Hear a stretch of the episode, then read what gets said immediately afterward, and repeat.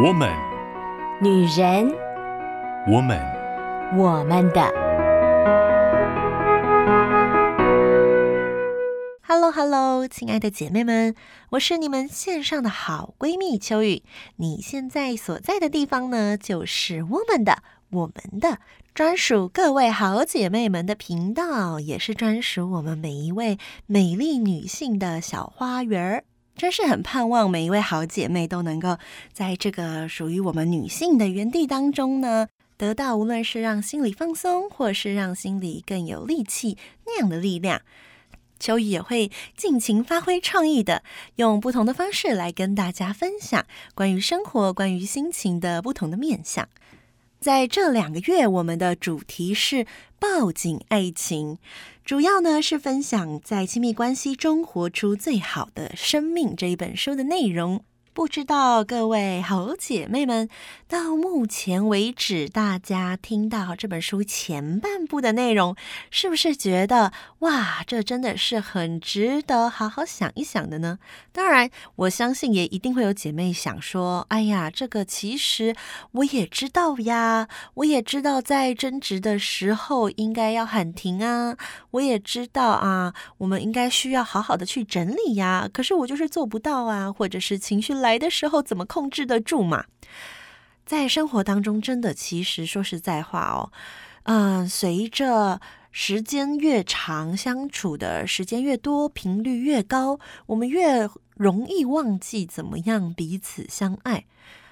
这是有一点难过，可是却又好像有点理所当然的事情哦。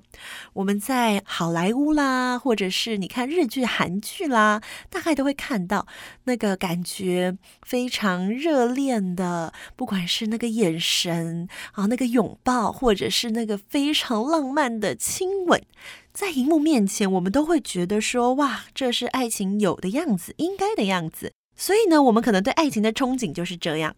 然而呢，随着我们进入了啊、感情，进入了关系当中呢，我们开始越来越松懈，或者是越来越不这么频繁的去维持彼此之间的连接的时候，我们就会觉得啊。柴米油盐酱醋茶，这些生活的琐事就把我们给淹没啦。我们要烦这些杂事，要好好努力的维持生计，已经很不容易了。我哪还有力气可以去维持，可以去经营那个很甜蜜的关系呢？这真的是非常现实的时候哦。我们在一开始坠入情网的时候，其实我们是做得到的。我们会啊、不由自主的想要知道对方啊。我身边的人就会讲说啊，随时随地都想要看手机，都想要看对方是不是回了自己的那个讯息，或者是有没有又发什么让自己觉得啊小鹿乱撞，或者是心情很好的讯息来。然后呢，没事呢就要保电话粥。我以前不懂什么叫保电话粥，诶，我想说讲电话就讲电话，什么叫做保那个粥呢？后来我才知道，哇，这个词真是有够传神的。因为讲电话会讲到耳朵很热啊，然后电话也很热啊。呃，以前是那个传统的电话，其实也会很热哦，那个手上拿的那个机子会很热。现在是手机也还是会很热啊，不管是呃，有的时候用耳机。对不对？用耳机讲，有的时候是直接手拿着这样讲，我觉得那都是啊、要么就是手酸的不行，要不然就是耳耳朵会有点痛，有点疼这样。所以呢，那个保电话粥啊，在热恋的时期，秋雨甚至听过我身边有人哦，在那个热恋的时候舍不得挂电话。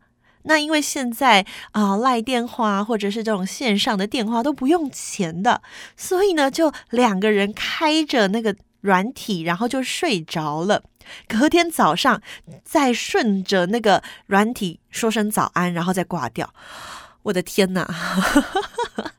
秋雨真的没有这么疯狂过啊！我听过这样的说法，所以你知道，在那个热恋期的时候，那真的是非常，我们总是极度注意、关注着对方。他去哪里？他跟什么人见面？然后呢？他呃，接下来要做什么事情？他未来的规划，他接下来的旅途行程各方面，我们都很想要知道。我们很想要啊、很强烈的感受到对方每一个举动、每一句话、每一种情绪。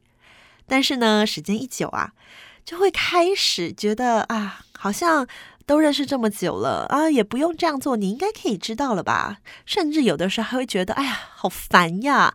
啊，我在自己做自己的事，对不对？有的时候在打电动，或者是啊，在看自己的小说，我真不想被打扰。我在跟我自己的朋友吃饭，我不想被打扰。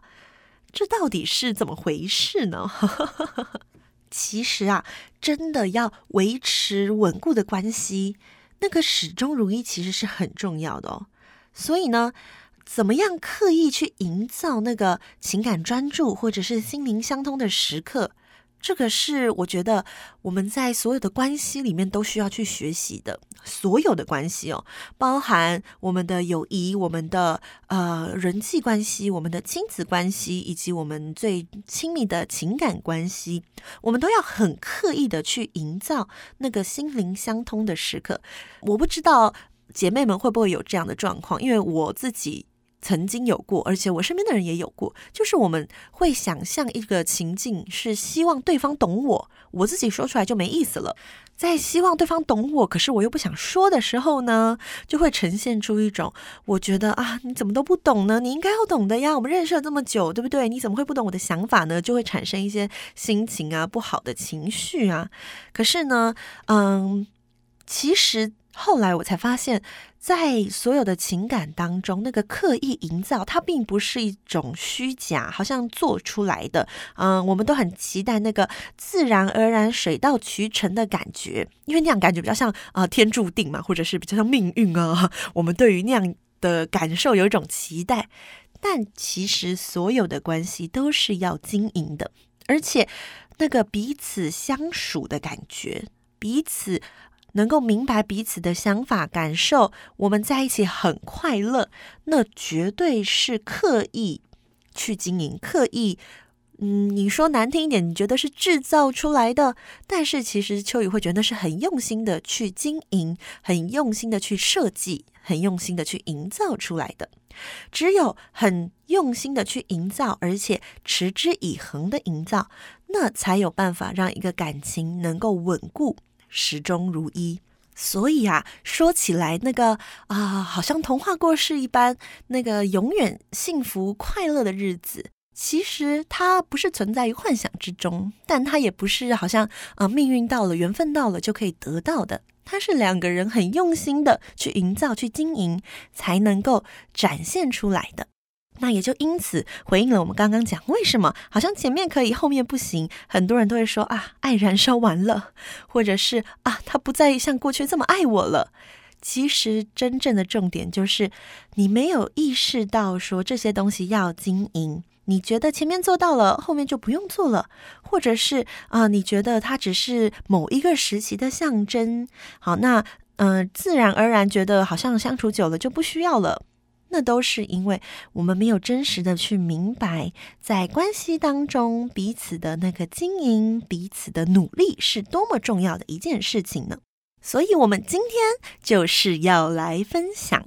到底怎么样才可以不断的维持，而且营造出那样心灵相通的时刻呢？到底怎么样才可以抱紧爱情呢？我们之前所讲到的比较像是，呃，先在争执当中停止，或者是在啊、呃、比较负面消极的去面对那些过去的伤痕，包含便是魔鬼对话，包含找到痛点，包含重回崎岖处。当有了这三个作为很好的基底，而且前面我们花一点时间把我们过去的伤痕好好修复了之后呢，接下来就要进入到非常重要的如何抱紧彼此这样子的练习喽。在进入今天的主题之前，让我们先来听一段对话。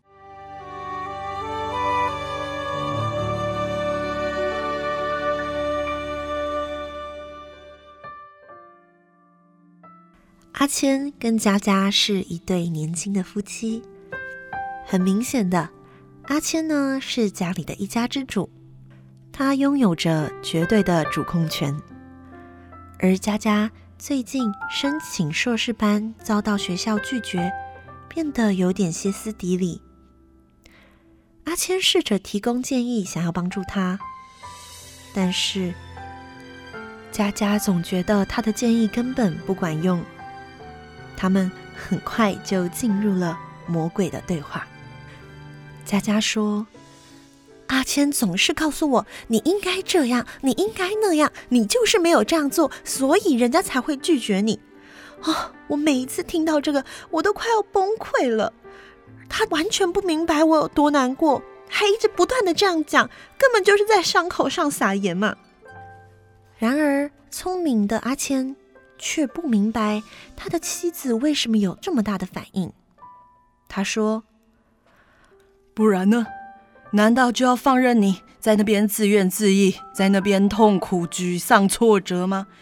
我给你建议，就是为了要帮助你从这样的情绪当中出来啊！我这么用心的引导你，难道是我的问题吗？当阿谦冷静却强势的这样说的时候，佳佳露出了沮丧的神情。她说：“可是你总是告诉我应该怎么做，那就好像是我已经跌坐在地板。”我已经觉得我自己很没用，然后你进来掌控局面，你说对，没错，你就是很没用，所以现在听我的，就这样做就好了。你的建议对我根本充满贬低，这让我又受伤又生气。然后你又告诉我我不应该生气，你让我觉得很孤单，我都没有得到安慰，你还要觉得是我的精神状况有问题，你觉得是我阴晴不定，是我歇斯底里，就转头走开啦。留下我自己一个人在那里，不然呢？我给你建议，你又不想听，还继续在那边发脾气。我实在无法忍受你那个莫名其妙的情绪，我只能走开了。不然，你还要我怎么办？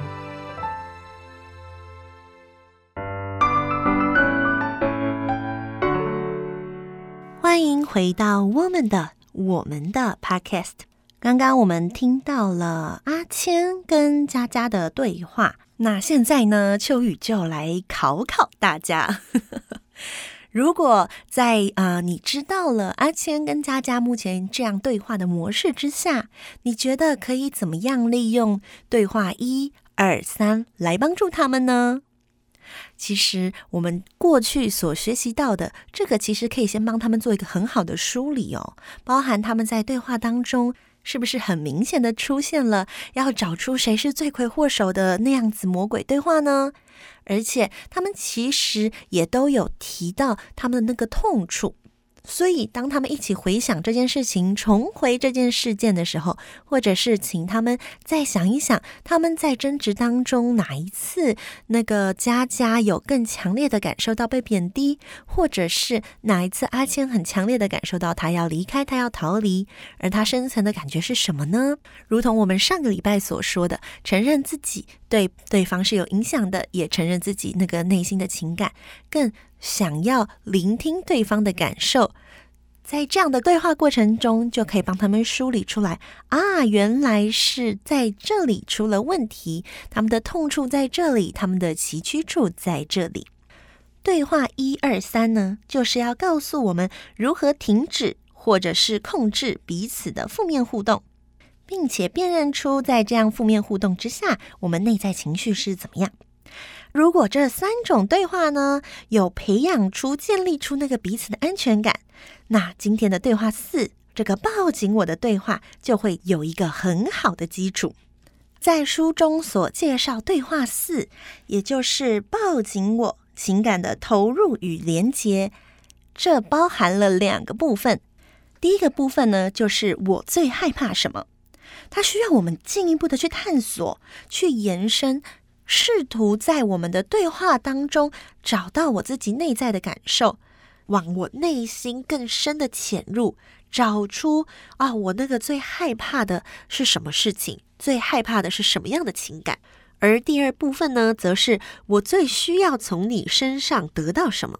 这个部分非常非常的关键，它关系着两个人呢，是不是能毫无保留，而且条理分明的诉说自己的需求。只有毫无保留的坦诚，才有办法开始开展我们前面所说的那个具有回应性、可及性以及投入性的对话。当然，其实啊，当我们呃没有一直往内探索哈，不是因为我们不够认真，或者是啊我们很随便对待我们自己，其实很多时候那是一种自我保护的方式。因为承认自己内心最深处的需求，我们会害怕被看低，好像你是一个啊、没有被满足的孩子，或者是一个不够成熟独立的大人。说起来真的很有趣哦，不知道为什么，其实当我们面对负面情感的时候，我们明明都知道每一个人都有负面情感，可是呢，我们看见别人把负面情感表达出来的时候，很容易就认为啊，那个人不够成熟，或者反过来说，一个成熟的大人，一个呃成熟的沉稳的成人，应该是情绪不轻易外露。然后呢，好像很能够控制自己，没有什么太多的负面情绪，也因此哦，啊、这是秋雨最近在看影片的时候看到的。他们说，啊、最近很多年轻人喜欢设小账，在社交媒体上面，为什么要设小账呢？与其说他想要藏秘密。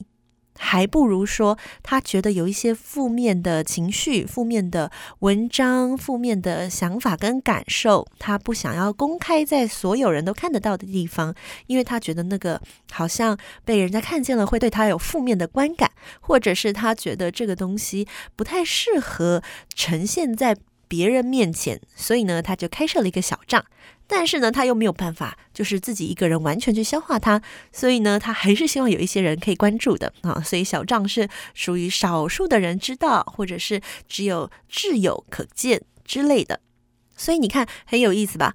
我们都有负面情绪，但是这个在一种好像不成文的规定吗？或者是大家心照不宣？当你很自由的把它发出来的时候，人家反而会觉得你是一个不够成熟的人。可能是因为我们会觉得啊，小孩子才会想哭就哭，想闹就闹，想发脾气就发脾气。所以如果你发脾气的时候，哈，如果你呃哭闹的时候，就代表你不够成熟。这好像也不能说完全不对，可是呢，我觉得一个成熟的人其实是很能够坦诚的面对啊。我知道我现在是难受，我现在难过，我碰到这样的事情，我仍然是很不容易过去。可是我也知道，我给我自己一点时间，我终是能够把它解决的，而不是刻意的隐藏，或者是好像要显出自己非常的成熟。所以，表达我们内在的需求，表达以及很真实的袒露我们内心的软弱，在亲密关系当中其实是非常重要的，而且也是非常非常成熟的人才能够做到的。不然，很容易就会变成是借由指责对方、借由抱怨、借由批评，在表达自己内心的那个恐慌。但是这样就造成了更多的争执、更多的冲突。因此，就让我们更深的来看这个对话四的两个部分。第一个部分，我最害怕什么？这部分的对话，它的目的其实是要更清楚了解彼此的情绪。嗯，我在过去曾经有一次啊，在跟一对年轻的情侣在对话的时候，其实我真的也在那个男生的表达当中，很想问这样的问题哦。为什么呢？因为他在过程中，他其实表达。就是他不想要吵架，他觉得所有的冲突、所有的吵架都是很不好、很不好、很不好的一件事。即便我跟他的女朋友，我们都在跟他聊说，诶，可是，在吵架或者是冲突当中，也许我们可以更深的彼此去表达彼此的想法啊。但是他还是会说，我尽可能的希望不要吵架。那后来我就问他说，诶，那为什么呢？你你吵架，你感觉是什么？你为什么会让你这么的不想要去做？他就觉得说，嗯，他觉得那个争执跟冲突会让他觉得这是一件很失控的事情，而他很害怕失控。哦，他说到“害怕”这两个字出来的时候，我就觉得这很有意思。所以呢，我就问他说，嗯，很有意思哦。你说到“害怕”这两个字，那你觉得你真正害怕的是什么？或者是说，你觉得事情最糟最糟会变成什么样子？你会碰到什么状况，以至于你会觉得你很害怕？你到底害怕的是什么？你只是害怕吵架而已吗？还是你是害怕声音很大声？还是你是害怕怎么样呢？那个男生想了好久。他一开始就只是说：“我就是害怕这样子失控嘛，我就是害怕不在掌控之内嘛。”但是我们不断的用不同的方式去思考、去探讨之后呢，那个男孩子就说：“嗯，我很害怕。”在接下来的冲突之中，我会发脾气，我会没有办法控制我的情绪，以至于我会伤害我们的关系。所以，当他这么坦诚的把他真的害怕的事情讲出来的时候，我觉得我们就有机会更深入的去探讨他们的冲突，以及去面对他们。其实可能女生很想要沟通，可是男生一直逃避的这样的状况。同样，这也帮助女生，因为当她不理解男生，他其实内在有这样的害怕，女生会一直一直一直非常的想要去追逐、去要求那样子的感觉。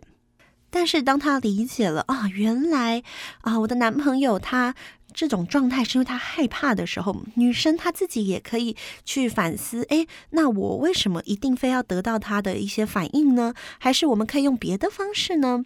这就很容易让双方能够呃跳脱那个魔鬼的对话，让双方可以更加的坦诚。两个人都需要很清楚的让对方知道我害怕的是什么，不是那个争执表面的事件。而是那个内在的情感，只有进入到内在深层的情感，两个人才有办法好好的彼此为彼此疗伤，好好的去探索爱情当中我们彼此中间最好的那个方式与答案。也给啊，亲爱的姐妹们一个小小的提醒：如果当、呃，你跟你所爱的人在做这样的练习的时候，对方表达了他那个内在的害怕的时候，我们一定要成为一个愿意接纳的人。无论他怎么说，就算你觉得那可能只是个呃借口，或者是他好像讲的根本就不是重点，无论如何，我们都要接纳，而且耐心的聆听。我们可以继续探索下去，因为在啊、更深刻的情感的对话当中，我们终究会找到答案的。书当中呢，有一些练习的小题目，秋雨会把它放在我们的粉丝专页上面，让大家可以去想一想，可以去练习练习。